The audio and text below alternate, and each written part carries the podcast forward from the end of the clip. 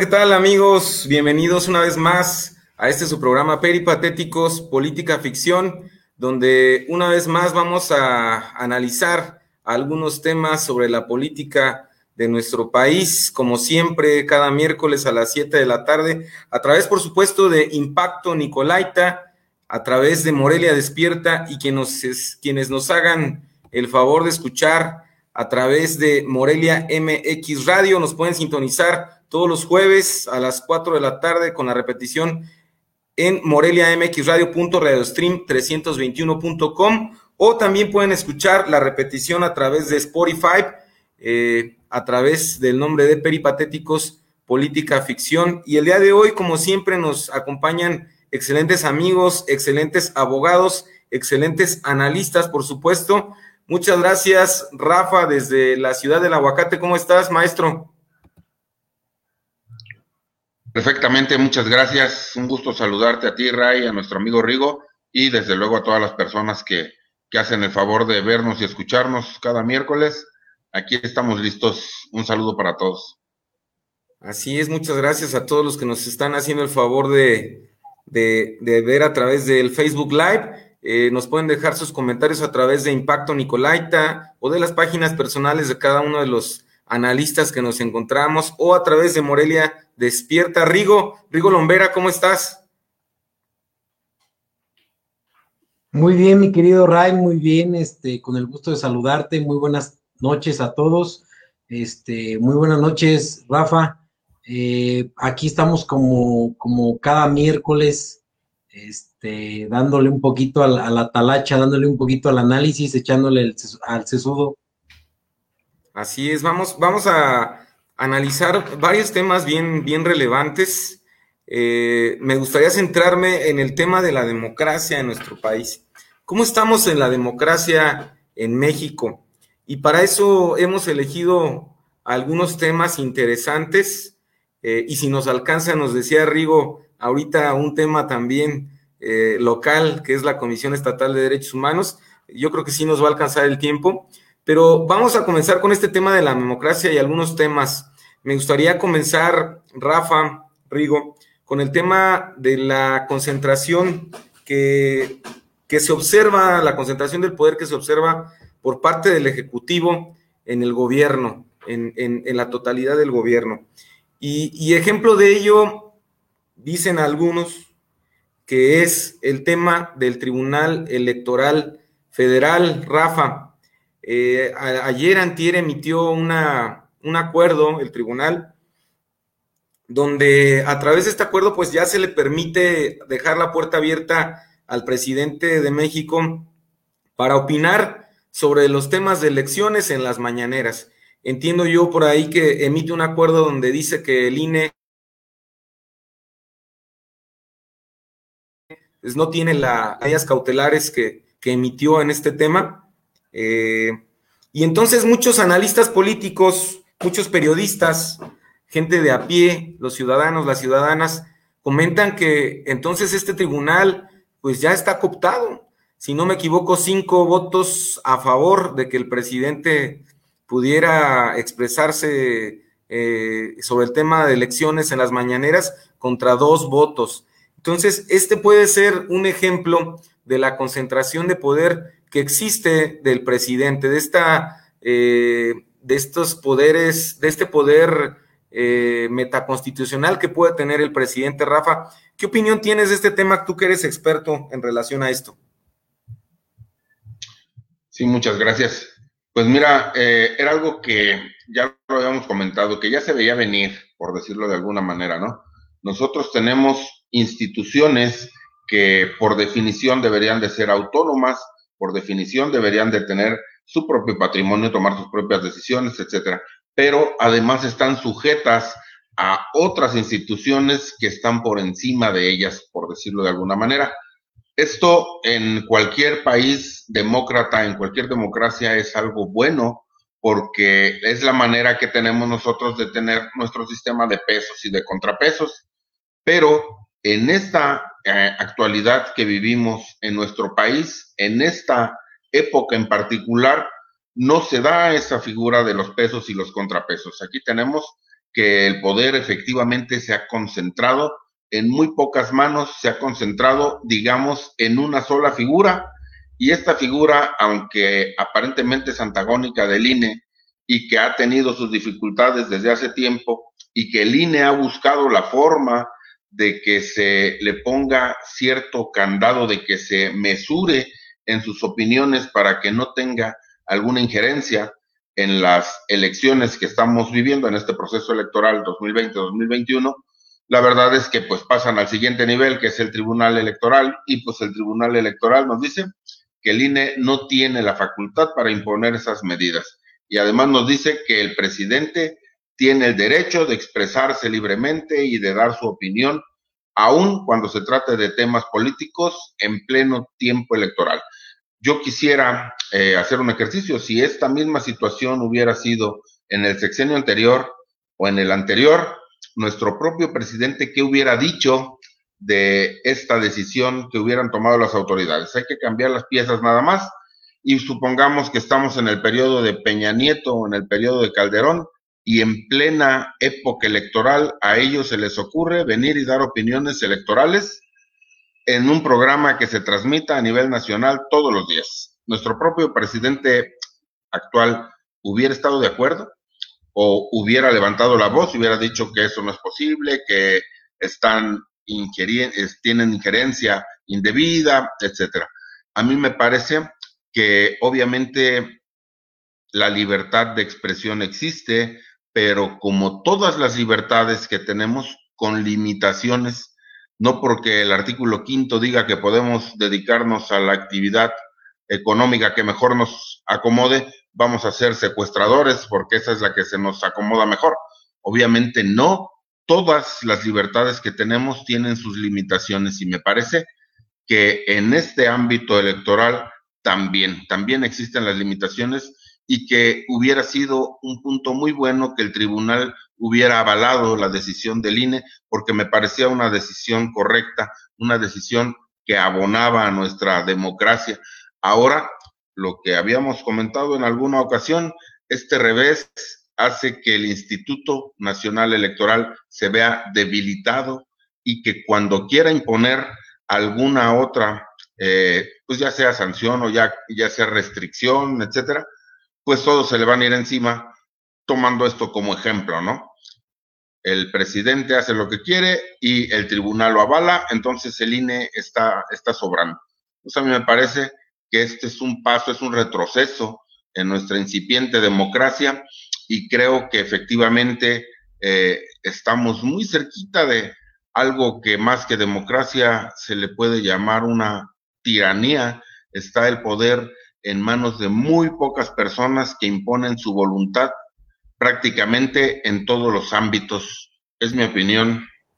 Viendo este punto de vista de, un experto, por supuesto, en materia electoral, Rigo, yo recuerdo, y espero no equivocarme, que en las elecciones del 2006, si no mal recuerdo que se elige el tema de presidente donde ganó Felipe Calderón, eh, Andrés Manuel López Obrador, el actual presidente, había pugnado por esta parte, porque el presidente no estuviera emitiendo opiniones en cuanto a las elecciones Bien decía Rafa, ¿no? Si hubiera pasado en el anterior sexenio. Pero el tema también, para enriquecer lo que dijo Rafa, es el mismo presidente pugnó en su momento porque esto se reformara. La constitución prohíbe este tema. Entonces, estamos ante un tribunal, Rigo, que no, que sus eh, resoluciones no admiten, no son atacables, son inatacables, no, no permiten ningún otro recurso. Entonces,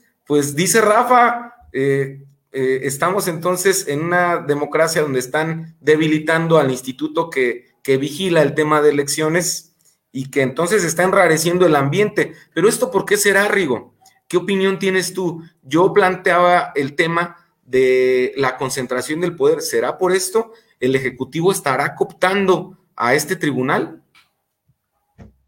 Yo creo que, habría que ver el, eh, como tal la sentencia, porque a mí me da la impresión, y te lo digo muy, muy en lo particular, que creo yo que el espíritu del Instituto Nacional Electoral respecto a regular la parte que, interviene en las mañaneras, vamos a decirlo como tal, eh, fue, fue desde un punto de vista amplio, es decir, eh, tú te podrías pronunciar sobre temas de interés nacional, más no te puedes pronunciar en temas electorales. Y creo que por ahí sacaron el tema. Es decir, que hay cosas de interés nacional, hay cosas de interés de salubridad, hay cosas de varios temas que sí deben de ser comunicados a través de ese tipo de, ejercicios, pero obviamente vamos a hablar con la realidad. Tenemos un presidente que aprovecha cada momento para darle un coscorrón a los periodistas, a la oposición, a los organismos autónomos, a todo el tipo de, organismos, y él ya le trae ganas al órgano electoral. En realidad, este es una lucha, inclusive lo puedo llamar más interna entre ellos dos, y que el tribunal eh, hace una, una aseveración donde toma una postura muy particular en el conflicto. Es decir, él no se quiere meter en el tema de la riña política que tiene el instituto con el presidente. Entonces, a mí me da la impresión de ese tema, pero que es a raíz de un diagnóstico institucional delicado. Efectivamente existe una concentración de poder y existe una concentración política eh, en torno a un individuo.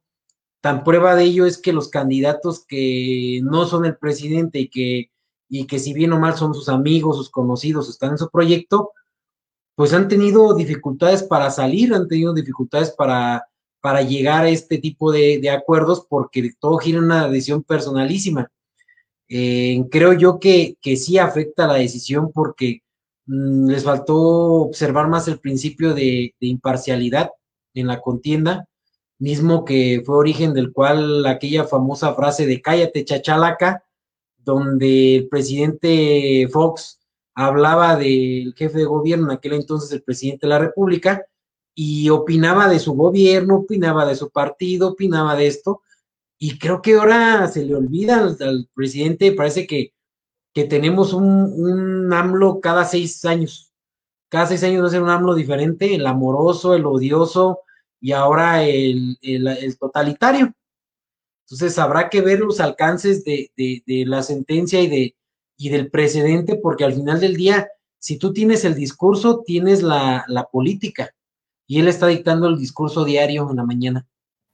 Y lo va a seguir dictando, no cabe duda de ello, y más con esta resolución que, se ha emitido. Esperemos eh, qué será lo que, lo que se viene, si no vienen algunas impugnaciones de partidos políticos, porque las tendrá que, que resolver el tribunal aún así, aunque haya resuelto esta. Vamos, vamos eh, a este tema que es relacionado también todos estos temas con el tema de la democracia. Viendo la democracia desde un punto de vista, como lo dice la misma constitución, pues es un, un tema de un tema de modo de vida, no nada más un sistema político, así lo dice la constitución.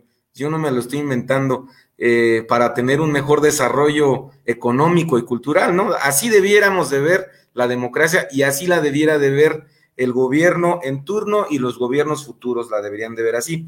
Y en este sentido hablaba Rafa en su intervención de los contrapesos.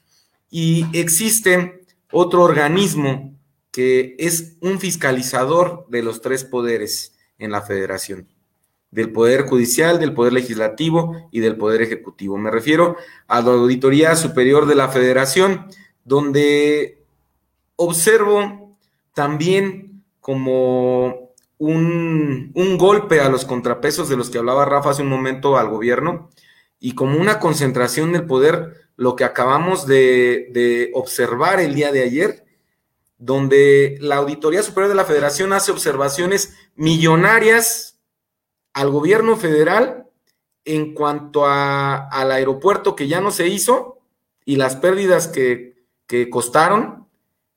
Y el presidente sale y dice yo tengo otros datos y espero que la auditoría reflexione y recule. ¿Y qué pasa? Que el auditor a las horas sale y dice, sí, es que una equivocación ahí, no recuerdo si dijeron de una fórmula, etcétera, ¿no?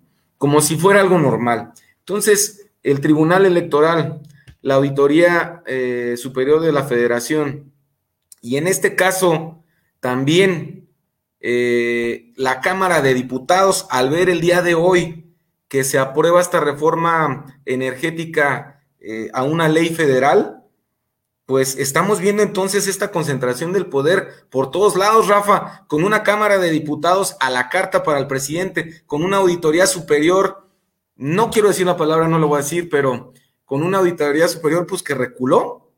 ¿Qué opinión tienes, Rafa? Me parece que, todos los temas van ligados, que todos estos temas que estás comentando muy atinadamente se encuentran ligados en torno a una sola figura. Entonces, nuestro presidente de la República plenipotenciario tiene, pues yo no sé si querías decir sometida, pero yo voy a decir tiene sometida a la Auditoría Federal, a la auditoría que nos emite una resolución, nos da un dictamen y el presidente dice, no, yo tengo otros datos y ojalá que lo rectificaras y no pasa un día, en unas horas sale el auditor y dice, efectivamente nos equivocamos, señor presidente. Me hace recordar aquellos días en donde de manera chistosa, ¿no? Era el comentario, presidente preguntaba qué horas son y le decían las que usted quiera, señor presidente. Pues entonces prácticamente estamos en ese, en ese supuesto nuevamente efectivamente nuestra democracia no es una forma de gobierno en México, cuando menos, así dice la Constitución, dice que es una forma de vida, entonces no creo que ahorita se esté aplicando como debiera de ser. Tenemos los sistemas que deberían de regular, que deberían de mesurar, como les he comentado, este poder, sometidos y están a la voluntad de lo que dice una sola persona. Es increíble que el auditor venga y diga, sí, cierto, me equivoqué, tiene usted razón, no más falta que le pregunte entonces qué digo, qué le pongo, cómo le parece que esté bien. Vienen los diputados y en un mayoriteo aprueban de manera express estas reformas a la ley energética, que igualmente, ¿no? En cualquier otro eh, momento histórico de nuestro país tendríamos más discusiones, hubiera habido que cabildear, hubiera sido necesario negociar para llegar a una reforma que fuera más justa, más adecuada, que tuviera cuando menos más discusión. Pero aquí pareciera que siguen una línea que les dice, miren, esto es lo que vamos a presentar y esto es lo que queremos que aprueben, y resulta que se aprueba, porque si checan cuál fue la votación, pues obviamente el partido que tiene la mayoría dentro de la Cámara, pues aplicó esa mayoría y así es como están resultando nuestras reformas, nuestras leyes. Entonces, no, no digo que nuestro sistema no funcione, no digo que el sistema como tal no esté bien pensado, no esté bien planeado. Lo que me resulta muy sorprendente todavía a estas alturas es que tenga este tipo de fallas, ¿no? Nunca pensamos que una persona pudiera manipular los tres poderes de esta forma, que en este eh, personaje, en nuestro presidente de la República, se pudieran concentrar los tres poderes de esta forma sin que haya nadie que le ponga un límite y además los organismos autónomos, los organismos que están hechos para regular a los poderes, para tener un punto de vista externo, también estén sometidos a su voluntad. Es francamente ridículo. Yo hubiera mil veces preferido renunciar al puesto que venir y decir, ah, el señor presidente tiene razón, yo me equivoqué y tenemos que rectificar, pero ni siquiera nos dicen dónde estuvo el error exactamente ni cuál fue la magnitud del error. O sea, me equivoqué en unos millones, ya no es cierto, porque la primera parte decía que hubiera salido mucho más barato terminar el aeropuerto que lo que pasó, que tener que suspender la obra con todo el costo que tuvo. Y ahora nos van a decir que no, que no era más barato, que no era así, o, o qué es lo que nos van a, lo que nos van a decir. Y además el punto aquí, la credibilidad, pues, ¿no? O sea, ya nos dieron una información y ahora nos van a dar otra. Yo no sé los demás, pero para mí ya no genera credibilidad. O sea, yo ya no sé si es cierto lo que van a decir, si es cierto que había un error o si simplemente están ajustando las cifras a la voluntad del señor presidente para que no se vaya a enojar y para que no vaya a haber despidos aquí, no vayan a rodar cabezas, etcétera. Entonces, creo que no estamos, no estamos siguiendo los ideales de un país demócrata hasta este momento. Fíjate que de entre todos los, comentarios que haces, Rafa, eh, yo me quedo reflexionando, por supuesto, todos muy valiosos, pero ah, me, me, quedo con dos bien relevantes. Uno es la ética pública, lo que tú comentas. Si yo estuviera en el lugar de estas personas, pues mejor renuncio, ¿no? Por ética pública y por dignidad, ¿no? Por dignidad. Y dos, algo súper relevante, la rendición de cuentas. Pues sí, ¿qué rendición de cuentas nos van a dar sobre esto? Y aparte, eh, perdónenme la expresión, pero yo creo que en la administración pública no estamos para, para estar eh, tolerando este tipo de errores tan, tan graves, sino aquí debe de haber una consecuencia. Si hubo una equivocación de un servidor público, este servidor público tiene que ser sancionado conforme a la ley. Entonces, es la rendición de cuentas, la sanción y la ética pública desde mi punto de vista. Rigo, eh, hablando este tema de la democracia, ¿no? Eh, para que exista democracia, tiene que existir, desde mi punto de vista, pues un Estado de Derecho. Y, y por ahí decía algún autor que para que exista Estado de Derecho, la, la ley que es creada debe de, contener algunos ciertos valores, como la ética, por ejemplo, como la ética, como el bienestar de las personas, como honestidad. Por ahí habla de algunos valores Luigi Ferraioli en el, en el Estado de Derecho. Mm, y hablaba de una norma sustancial en este sentido. Yo aquí haría la analogía de una democracia sustancial, que es lo que sería lo mejor para cualquier país con estos valores que les estoy comentando. Entonces, estamos viendo el día de hoy que se aprueba una reforma a una ley que tiene que ver con lo energético en nuestro país para que la CFE, que lo ha hecho muy mal en este sexenio, y yo creo que en otros también, se le dé preferencia para eh, dotar de energía al país sobre empresas privadas. Y si ya existían contratos anteriormente, pues no pasa nada porque ya reformamos la ley. Y, dejando a otras energías eh, renovables, pues en último plano, ¿no? Entonces, por un lado, eh, Marcelo Ebrard diciendo eh, en Naciones Unidas que estamos haciendo todo por, por la naturaleza y por el cambio climático para que ya no afecte el, el cambio climático, y por otro lado, estamos con estas leyes que no abonan a la democracia. Estamos con este tema de la Auditoría Superior que se está viendo rebasada por la institución del presidente. Desde hace 20 años no ha habido un presidente, desde mi punto de vista, con todo el poder que tiene, con todo el presupuesto. El de este año es el mayor presupuesto en la historia para el gobierno federal.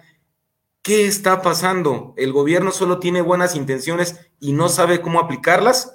¿O lo está haciendo con toda la hazaña, todo esto que está ocurriendo? Yo creo que, que como lo venía comentando yo en, entregas anteriores, em, la transformación de, la que habla Andrés Manuel López Obrador es una transformación de régimen político. Em, hay algunos analistas y algunos este, politólogos que hablan de que quizás el, cambio político o la estructura cimentada de su gobierno es en, un modelo eh, atrasado, en un modelo efectivamente, como lo dices, de hace 25, 30 años. ¿Por qué? Porque efectivamente el, segmento poblacional, el segmento de popularidad, eh, las cámaras como las tiene y las circunstancias en las que, en las que está inmerso el partido en el poder, le permiten la posibilidad de, generar este tipo de circunstancias. A mí me da la impresión que, con, ese, con ese antecedente ha estado dando golpes de timón muy agresivos, muy, muy particulares al punto de vista de ese, de ese proyecto de nación. Eh, ya muchos eh, están empapados del tema de las asignaciones de los candidatos y que y de la, y de la férrea disposición del presidente a, defenderlos, a sostenerlos y a no inclusive no pronunciarse eh, respecto a este delicado caso del candidato de Guerrero. Y eso habla de la naturaleza de una persona que sabe que tiene un capital político enorme y que en un momento dado lo que diga la oposición no, lo que diga la sociedad mañana, no le interesa y que al final del día trae el, eh, manejo de, la agenda pública y de la política pública en el país. Tanto es así que su, su encargada de política interna, pues ni siquiera se ve, ni siquiera en otros casos eh, los, los, presidentes echan mano de un secretario de gobierno, de gobernación duro, este, con perfil para negociar en el Congreso, para cabildear, y el presidente solamente ocupa dos llamadas para, para que este tipo de cosas pasen sin reformarles una sola coma. Y creo yo que, que existen todavía algunos eh, visos de luz. Em, ya inclusive hoy se, se, pronunció el presidente respecto a ellos, que son los alcances y los instrumentos jurídicos que tiene la gente para defender eh, este tipo de reformas inconstitucionales o que agravian eh, profundamente a, las empresas o, a, la gente inmiscuida. Ya los llamó a los, a los abogados sin raspar muebles a los que estamos aquí, pues ya los calificó de, muchas cosas por estar defendiendo el interés de empresas extranjeras, cuando finalmente, si te asiste la razón, seas este, del país que seas, con la condición que seas y bajo el interés que tengas, pues tiene que pronunciarse la institución ah, respecto a tu derecho. Y creo que viene una ola de, señalamientos jurídicos, de señalamientos este, y de recursos que van a poder atacar este tipo de reformas, porque ya, ya ese tema del cabildeo, el tema de, poder mm, amoldar una reforma conforme a derecho ya no se está haciendo. Entonces, Mm, creo que por ahí va la, circunstancia y nos queda nada más que esperar que, este tipo de reformas que a todas luces son contundentes, pues no afecten eh, principalmente lo que la gran mayoría de la gente a pie, como tú lo dices, tiene, que es el bolsillo, que es donde realmente la gente ya no vio que, que bajó la gasolina, que bajó el gas, y es donde ahí las cosas se pueden salir un poquito más de control, que la oposición en realidad. Así es, es, hablamos hace rato de la definición de democracia y es parte de lo que acabas de decir al último. Pues sí, es mi desarrollo económico también y yo no me puedo desarrollar económicamente en la vida si, si la gasolina me sube, si me sube el gas, si no hay cambios. Y me ganaste este tema, que es el que quiero eh, cerrar con dos temas, esta parte de la democracia, que es el tema de eh, una de las situaciones que deben existir, pues, para que exista en realidad una democracia, pues es el tema de los medios para defenderla, eh, que, que, exista justicia y, por supuesto, los medios para poder acceder a la justicia, como puede ser el amparo. Somos abogados y lo sabemos. Y entonces Rigo se me adelantó y pues hace ayer, creo el día de ayer, antier, el presidente les manda decir a los abogados que el que promueva un amparo en contra de esta reforma, pues va a ser un traidor a la patria.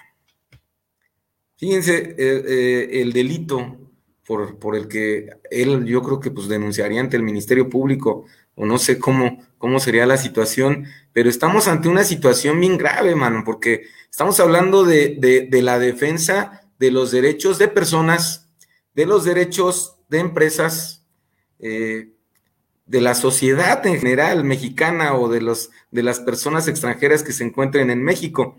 Entonces, ya tildando de traidores a la patria a los abogados que se atrevan a, promover un amparo en contra de esta, de esta ley o algún procedimiento, una controversia constitucional, no sé.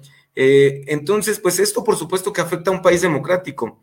Esto, esto afecta a la economía del país al ver una empresa que, que, está amenazando ya a los abogados del país para no promover ningún medio jurídico ante una tal vez arbitrariedad que consideren estas empresas privadas.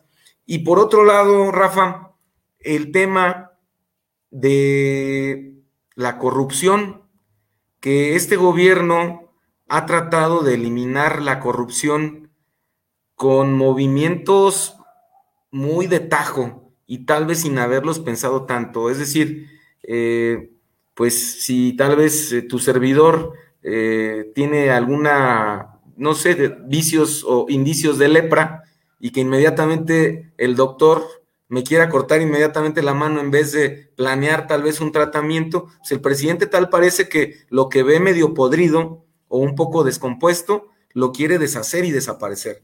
Y ejemplo de ello, amigos, es el tema del desabasto de medicamentos en nuestro país, donde eh, algunos jóvenes hace poco hicieron una investigación, eh, por ahí les mandé el link hace, hace rato, eh, Justicia Justa, y no recuerdo cuál es el otro de estos jóvenes, y encuentran, investigando al gobierno anterior de que había corrupción en la adquisición de medicamentos y su distribución, encuentran que este gobierno, pues, está en una situación de por querer em, eliminar la corrupción, ocasionó el desabasto de medicamentos y ocasionó el pagar más caros los medicamentos.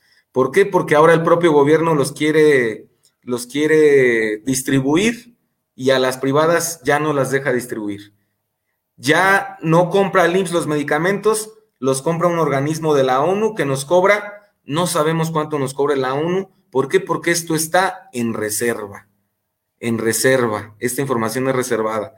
Entonces, ante una situación de que nos quieren quitar la defensa de nuestros derechos ante una arbitrariedad y otra donde quieren arreglar las cosas pero cortándole las manos a las personas, pues está muy complicado. Rafa, ¿qué opinión tienes?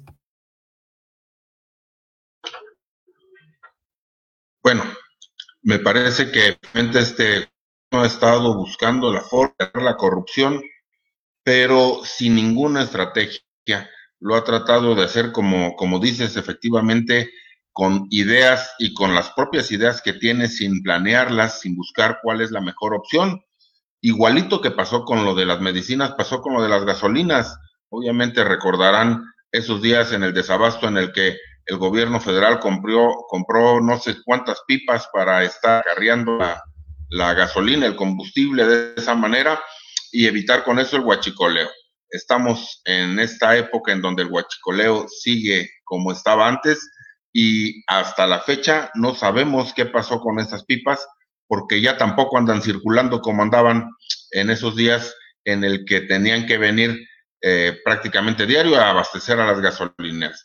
Entonces pasa lo mismo con los medicamentos. Yo no digo que no haya corrupción y no digo que no haya que corregirlo.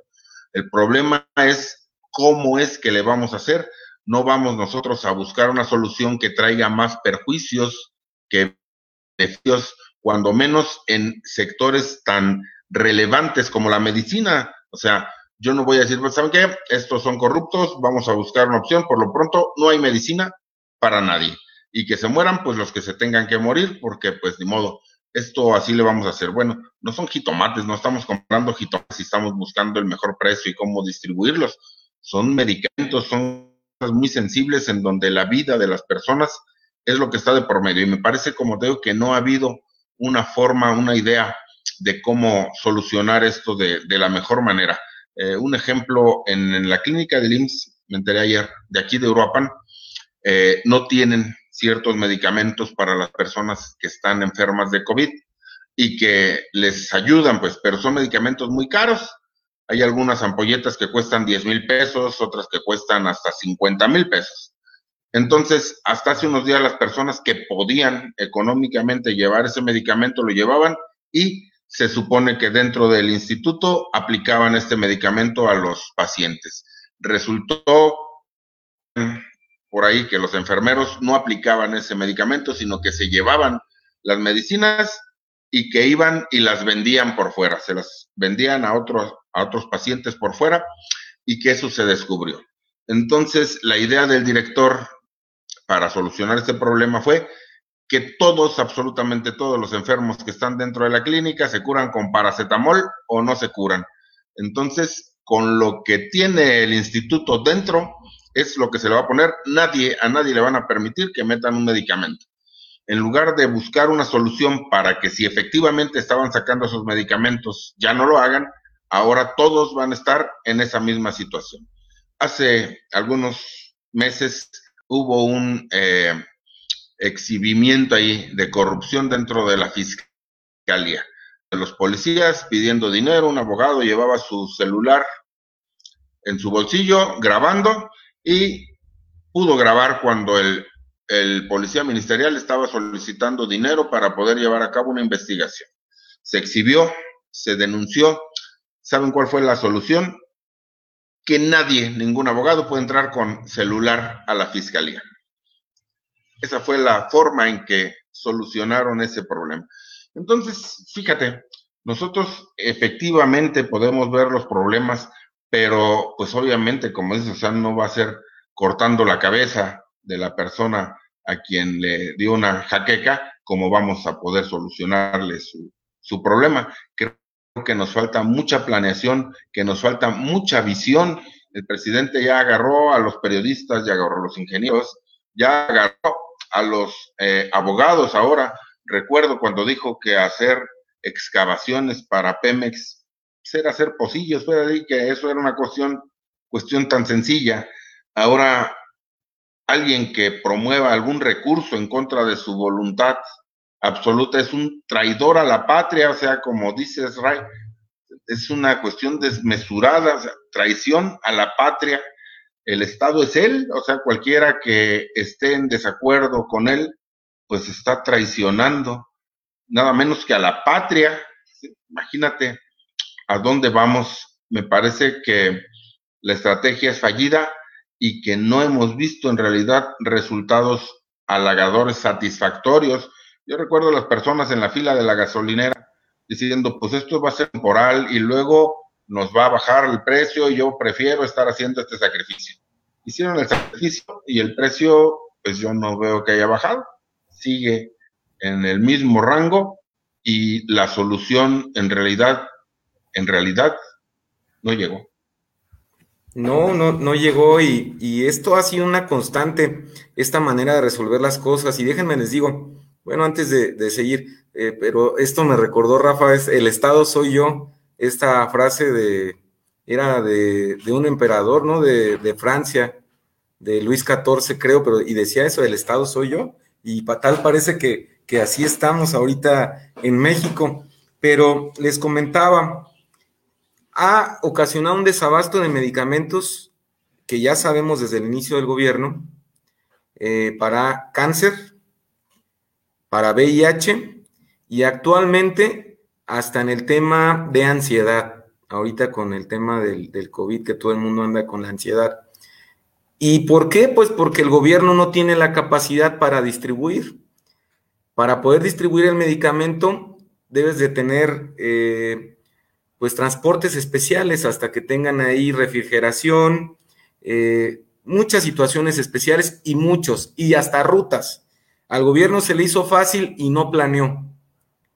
Y no planeó. Entonces, estamos pagando más y no sabemos cómo distribuir, por un lado. Entonces, esta situación, Rigo le comentaba a Rafa, a ver, tú lo, lo visualizas, yo, yo, yo considero que el gobierno está consciente de lo que está haciendo, pero ¿cuál será la excusa, Rigo? La excusa va a ser, pues yo sí lo intenté y el de antes no hizo nada, pero yo lo intenté, lo hice mal hecho, pero lo intenté o, cómo ves tú esta, esta situación? ¿Qué resultados espera tener el gobierno con el electorado? Sobre todo en estas elecciones, con todas estas eh, situaciones que debilitan a la democracia. Yo creo que, que, uno de los, de los temas que, que van acorde a ese llamado, esa llamada frase que dijo que la pandemia le había caído como anillo al dedo, es que efectivamente la gente está con la esperanza eh, del, timing de la vacuna. Eh, ahora con, este tema de, del concepto de vacunación y todo, pues vamos a decirlo como es, la gente, tíos, primos y gente mayor, pues se está olvidando de lo, de lo prioritario. Eh, hoy veía una nota de la chica esta que es secretaria de Trabajo y Previsión Social, eh, que va a adelantar tres meses de la famosa eh, beca, esta llamada Jóvenes Trabajando por el Futuro, Transformando el Futuro. Y ciertos, ciertos también, este, ya se había anunciado anteriormente unos, unos meses el asunto de, de que también se iba a adelantar el apoyo a adultos mayores, también tres meses. Casual, casual, casual, casual, ¿eh? o sea, no, no tiene nada que ver con que ahorita es año electoral, etcétera, etcétera. Creo yo que, el presidente López Obrador está sosteniendo lo más posible el, concepto que trae ahorita de, nación hasta el eh, pasado el, 6 de junio. Creo que es una, una, una cosa que sabe que va a ocurrir, que sabe que, que viene interesante y puede ser un preámbulo, un, primer momento de muchos de los síntomas y de la sintomología que va a tener el país. Eh, independientemente de que la popularidad de él y de su partido están muy, muy altas, eh, sabe que el tiempo juega en su contra, eh, biológicamente, políticamente e institucionalmente. ¿Cuál es un esquema del cual tú dijiste un comentario hace 25 años, no se, no se tenía un, presidente con esta capacidad política y con este, con este, vamos a decir, poder político, que el poder desgasta.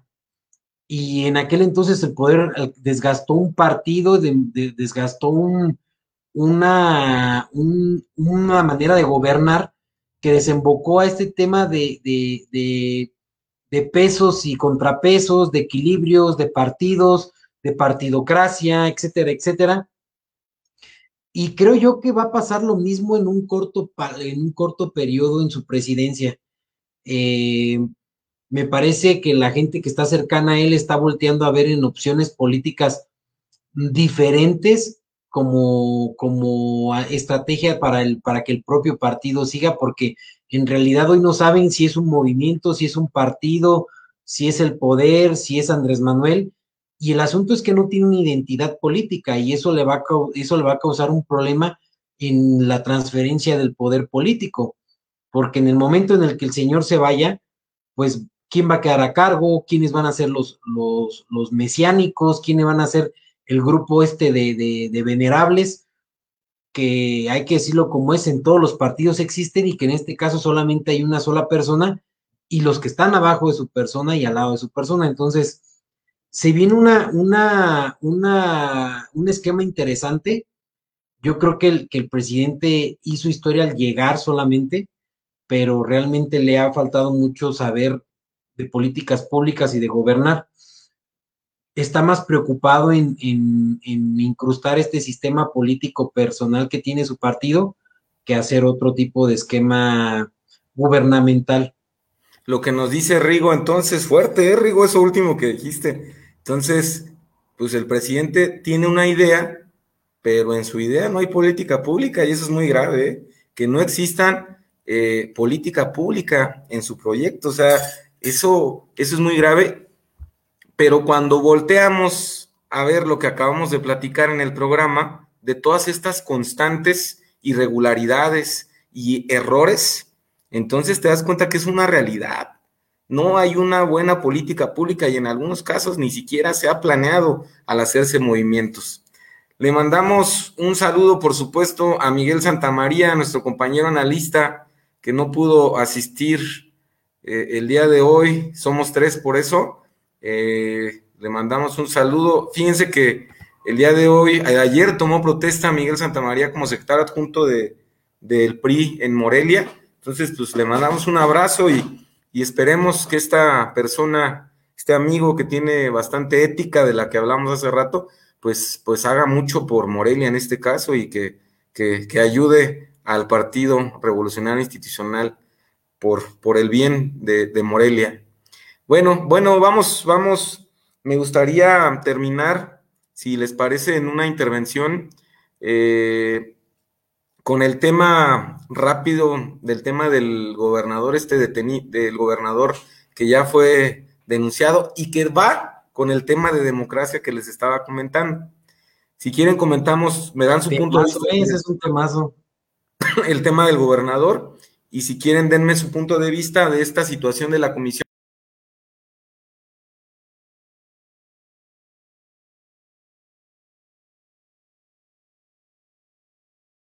nombrar al presidente de la Comisión Estatal de Derechos Humanos. A ver, Rafa, pues qué raro que ahorita estén denunciando la fiscalía, esté iniciando una investigación, esté pidiendo el desafuero ante el Congreso de uno de los detractores del presidente. Está muy raro que hasta ahorita lo esté haciendo, ¿no? Si, si yo tengo pruebas de acusaciones tan graves como la delincuencia organizada, no, no, no, o sea, yo no me hubiera esperado en ningún momento. Hablaban de credibilidad. Tú hablabas de credibilidad. Pues, ¿qué credibilidad va a tener, no? La fiscalía y el gobierno con este tipo de acusaciones. El gobernador ya salió y se defendió. ¿Qué opinión tienes de esto y de la comisión, Rafa?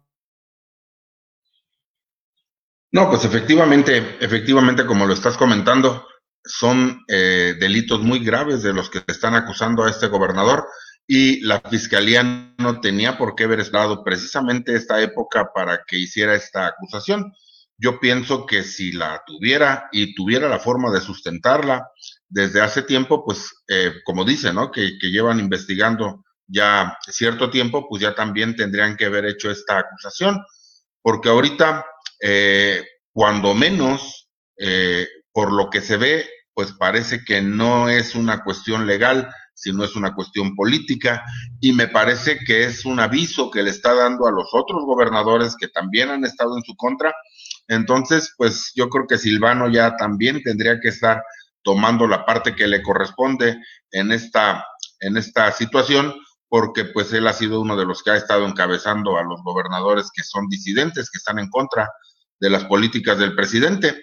Entonces, me parece que esto es una muestra de músculo político y que les está enseñando qué es lo que puede hacer y que cuando menos los puede meter en un problema.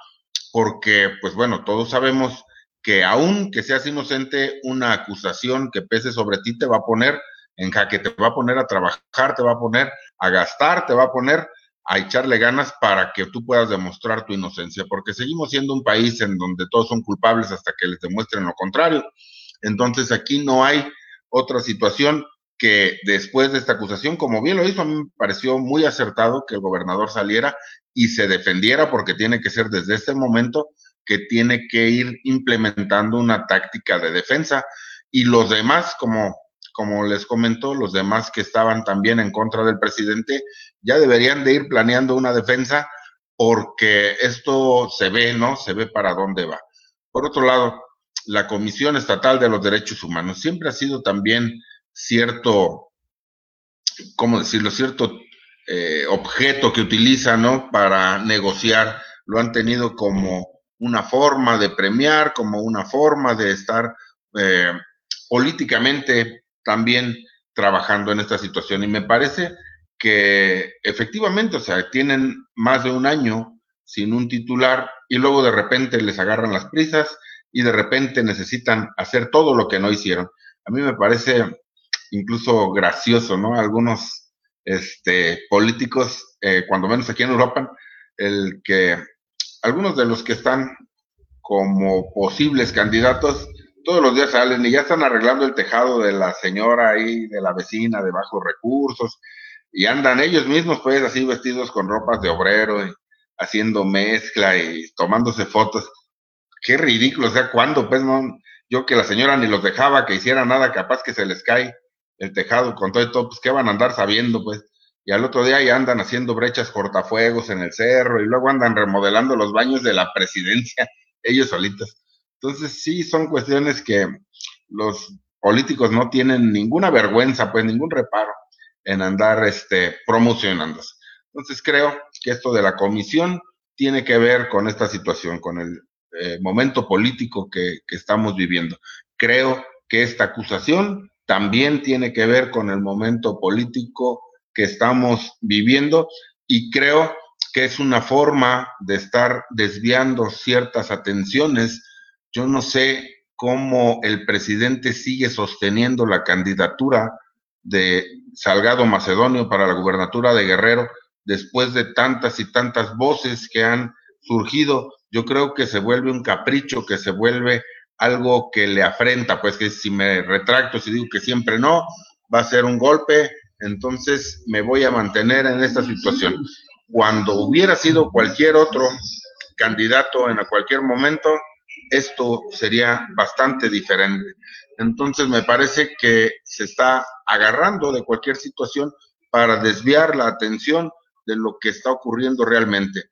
Entonces, yo pienso, ah, ojalá que el tiempo me demuestre que estoy equivocado, yo pienso que es una cortina de humo y que después de unos meses, después de que pase la efervescencia electoral, este tema va a quedar en el olvido como muchos otros que también nos han puesto, eh, ahorita comentábamos, ¿no? El huachicoleo, ¿verdad? Después de cierto tiempo ya nadie se acuerda de eso, ya nadie dice qué, qué, más está pasando, ya se acabó ahora sí. Eh, después de algún tiempo, este tema también quedará en el olvido y no creo que haya ninguna condena ni ninguna repercusión legalmente, penalmente, como los temas de Rosario, por ejemplo, que ya no hemos tenido mayor información, como los temas de estos, eh, de estas personas que desde España, pues, nos trajeron para que nos dieran toda esa información que estábamos esperando, que era tan valiosa, tan importante, para hacer caer a unos y a otros, que, pues, hasta el momento tampoco, tampoco la he visto. Pues Rafa, Rafa nos deja, da golpes a los políticos que nada más en, tiempo electoral no andan queriendo ahí eh, pues buscar el voto con ciertas acciones y, por supuesto que todo lo que menciona Rafa y estos temas últimos que estamos tratando pues le dan un refilón también fuerte, un golpe al, Estado democrático en nuestro país. Eh, Rigo, ¿que por, qué, ¿por qué habrá pasado esta denuncia en este momento? Es como dice Rafa, solo es por el tiempo, o es para distraer de otros temas, o es para restarle votos al PAN. Y la misma pregunta, ¿por qué ahorita, hasta el día de hoy, después de más de un año, se quiere nombrar al presidente de la Comisión Estatal de Derechos Humanos en Michoacán? Yo creo que, las acusaciones que hace la Fiscalía, si bien o mal tienen un, un carácter o un origen jurídico o de investigación, eh, se han llevado a la, arena del tema político.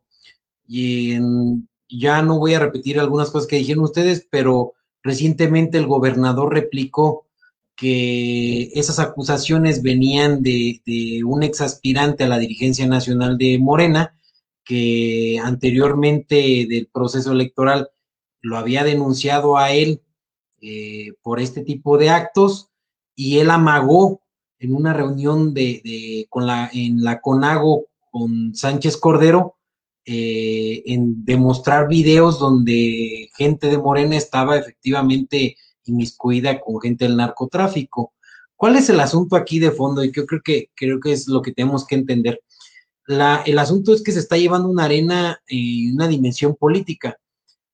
Eh, eso en una vida institucional, en una vida de Estado de Derecho, eh, va en decremento de, la credibilidad que tiene la, Fiscalía General de la República, que tiene la propia Cámara de Diputados y que tiene el propio gobierno del Estado encabezado por él, porque después sale a dar una rueda de prensa donde eh, da una, serie de señalamientos donde dice que el, presidente eh, de la República pide un trato que no da, así textual dice que, que con una mano pide un, un, trato de Estado y con la otra da bofetadas de partido, citando yo al gobernador.